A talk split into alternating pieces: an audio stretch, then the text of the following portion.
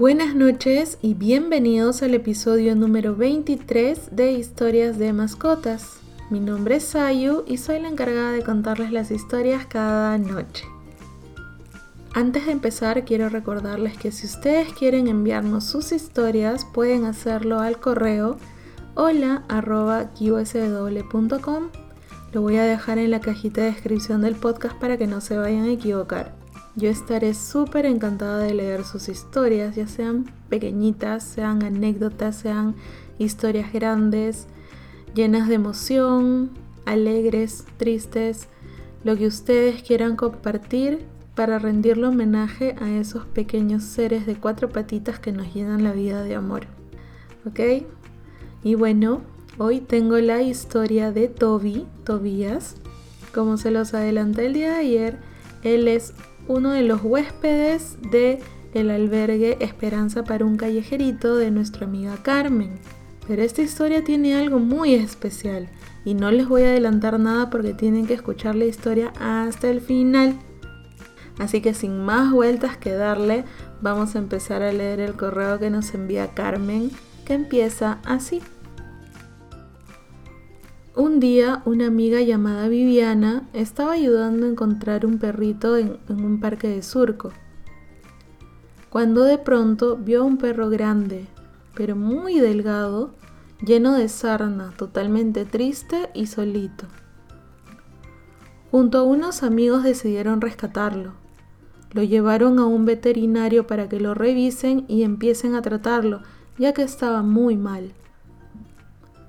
Cuando el veterinario les preguntó el nombre del perrito, ellos se quedaron pensando y dijeron, todavía no tiene dueño, todavía no tiene cama, todavía no tiene comida y todavía no tiene nombre.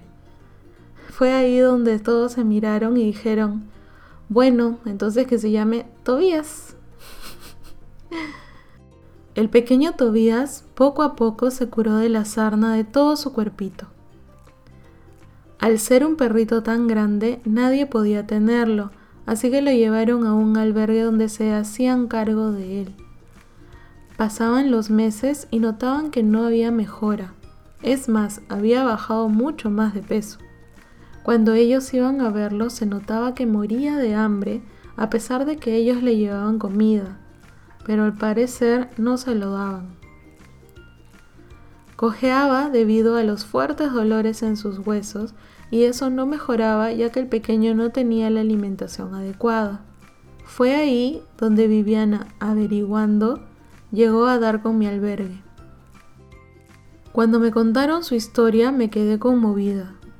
Además, me indicaban que era un perrito pequeño que apenas se movía. Pero cuando lo trajeron, mi mamá y yo nos quedamos asombradas. Primero, porque no tenía nada de pequeño como me dijeron. Y segundo, porque en realidad no era cierto que apenas se movía. Él correteaba por todos lados, tanto que tuvimos que darle dos espacios juntos de lo que normalmente le damos a un perrito. Inicialmente se nos trepaba y nos mordía. Pasar por donde él estaba era una guerra ya que no controlaba su fuerza y literalmente nosotros éramos su saco de box. Poco a poco fue subiendo de peso y como resultado dejaron de dolerle los huesos, y eso lo notamos gracias a que dejó de cojear. Como ya estaba mejor, decidimos castrarlo, lo cual también fue un drama ya que usó cuatro collares isabelinos porque todos lo rompían. Pero al final logramos que la herida cerrara y pasando una semana el pequeño Toby cambió su carácter se volvió más dócil y cariñoso, lo cual fue muy bueno para nosotros ya que dejamos de tener moretones por todo el cuerpo. Lo más chistoso es que a veces las personas que me veían me decían, si te maltratan no te calles, te acompaño a denunciarlo. Cosa que me causaba mucha gracia ya que en mi caso nadie me creía que era un perro el que me dejaba toda moratada. Terrible, Tobías. Bueno, Llegó el momento en que Toby ya estaba tan recuperado que empezó a ir a ferias de adopción esperando encontrar a su familia ideal. Muchos se asustaban al verlo por su tamaño y evitaban acercarse sin saber realmente cómo era. Hace exactamente dos meses fuimos a otra feria. Fuimos con la idea de que él se relaje y tome aire. Realmente ya habíamos perdido la fe en que alguien lo adopte, porque casi nadie quería acercarse al ver su tamaño. En esta feria, Toby andaba socializando con humanos y perros muy feliz e imponente él, cuando de pronto aparece una familia que se acerca a preguntar por él. Le contamos su historia y luego Toby debía desfilar en la pasarela, así que nos retiramos para que él desfile. Apenas terminó de desfilar, nos fuimos a un lado para que tome agua y comiera. Pero desde el otro extremo escuchamos, ya no puedo más, yo lo adopto. Quítenle esa bandana que dice adóptame porque él será el nuevo integrante de mi familia. Era el señor de la familia que estuvo preguntando por Toby. Nos sorprendimos y alegramos a la vez. Inmediatamente fuimos con Toby a la casa del señor para que llene la ficha de adopción. Acepte el seguimiento conocer el sitio si era ideal para un perro grande y sinceramente quedamos totalmente convencidos que era la mejor oportunidad para él. Toby por fin fue adoptado. Y totalmente intensa yo le escribí al señor a diario para preguntar cómo estaba. un día con Viviana fuimos a visitarlo para corroborar que todo esté bien.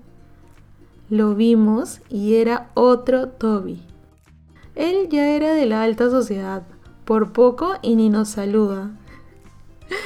Lo encontramos posando en su balcón y con la mirada al parque que tenía enfrente.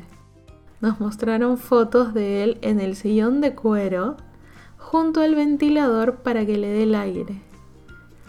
A las 5 de la mañana le cocinaban su sopita y a las 6 de la tarde para la cena también sale a correr tres veces al día con sus nuevos humanos, que literalmente ellos son sus nuevos esclavos.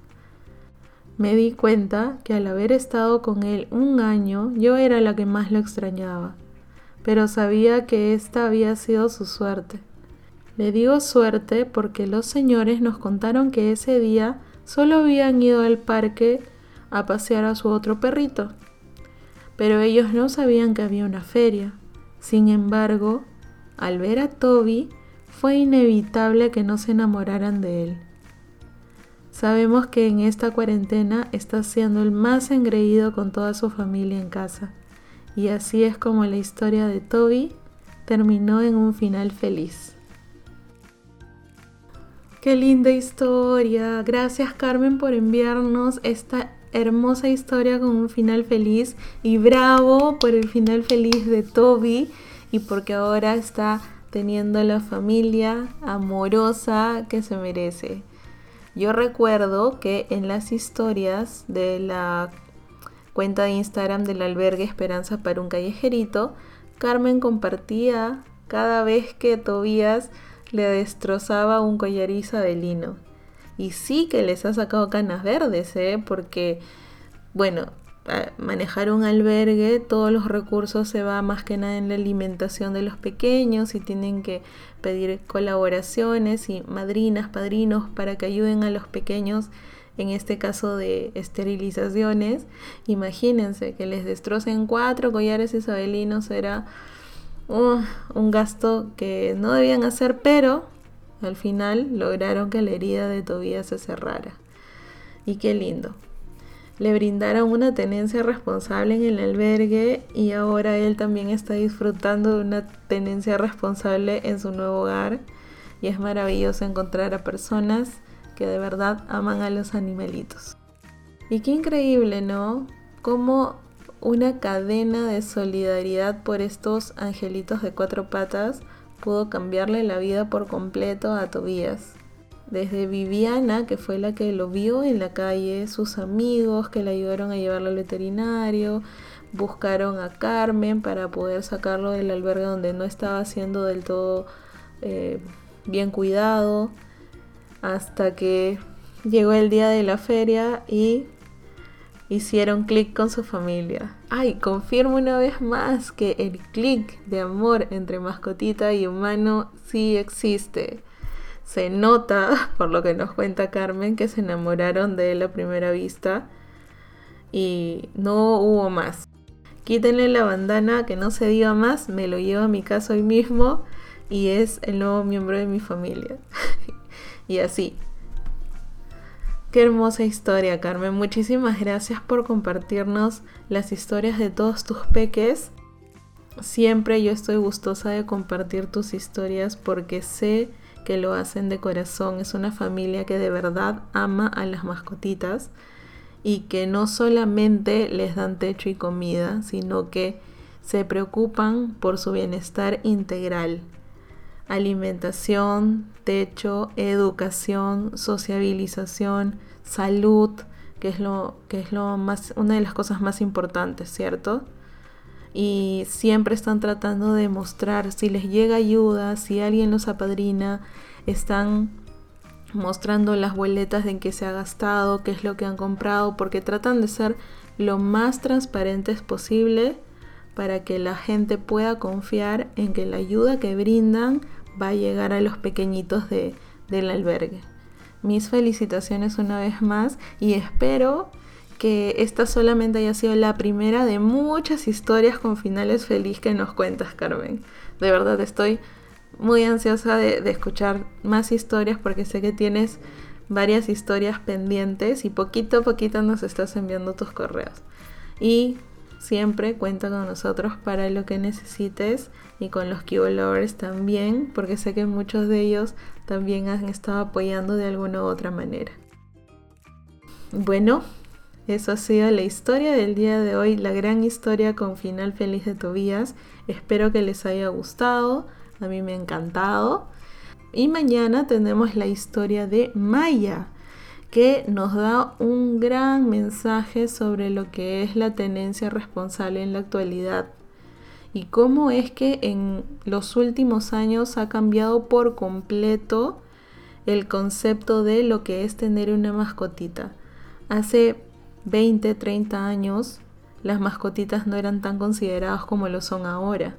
Y la historia de Mayita nos da un buen ejemplo de eso y de cómo no es tarde, nunca es tarde Creo que la mejor forma de difundir e incentivar a que más personas crean en lo que es la tenencia responsable de las mascotas es con el ejemplo.